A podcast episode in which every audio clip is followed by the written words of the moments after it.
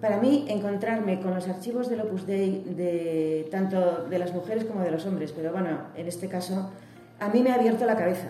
Me ha abierto unos horizontes impresionantes en el sentido de que, eh, primero, lo que es ahora ya estaba. Segundo, todo ha sido siempre normal. El fundador del Opus Dei le dijo a los Botella, cuando murieron sus padres, y Fina Botella estaba enferma, y don Francisco Botella había sacado la cátedra en Barcelona, que se fueran a vivir los tres juntos como familia a Barcelona, porque Fina, que además estaba enferma, no la podían dejar abandonada y irse cada hermano numerario y numeraria por un lado. Eso, pues me parece ideal. Ha sido siempre igual. Por lo menos al principio ha sido igual. Quiero decir que está, está en germen. ¿eh? Está en germen y luego se desarrolla. Pero, pero está en germen. Por ejemplo, la continuidad en el Opus Dei de Ramona. Y luego otra persona que Inma conoce mucho mejor que yo, que es eh, Aurora. Aurora pide la admisión al Opus Dei, tiene tres hijos y es viuda. Eh, he leído el diario de los hombres de Salamanca y Doña Aurora para arriba, Doña Aurora para abajo, Doña Aurora les abrió la, la, puerta a la labor con agregados, doña Aurora, doña Aurora les hacía de todo, porque no había centro de mujeres en Salamanca. Y dices, ¿y doña Aurora cómo hacía los medios de formación?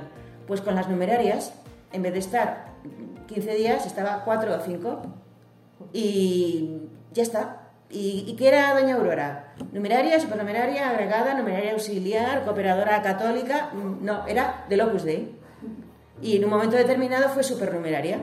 Pero era del Opus Dei desde el 45, o sea, y, nos, digamos eso lo, se lo dijo el fundador, o sea, que decir que no es que, no, o sea, entonces, eh, digamos que todas las cuestiones eh, que pueden ser distintas ya han sido distintas antes.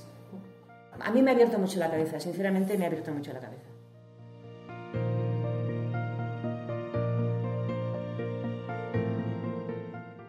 para mí ha sido también un, un descubrimiento me ha encantado la, la oportunidad de, de, poder, de poder leer las cartas, porque ya vuelcan el corazón, cuentan sus esperanzas, también sus tristezas, cuando están desanimadas, cuando no, se dan consejos. ¿no? Bueno, se ve quién es la que da consejos y quién es la que se está, ¿no? está ahí, pero, pero el papel que le correspondía a lo mejor en ese momento era Nisa o a.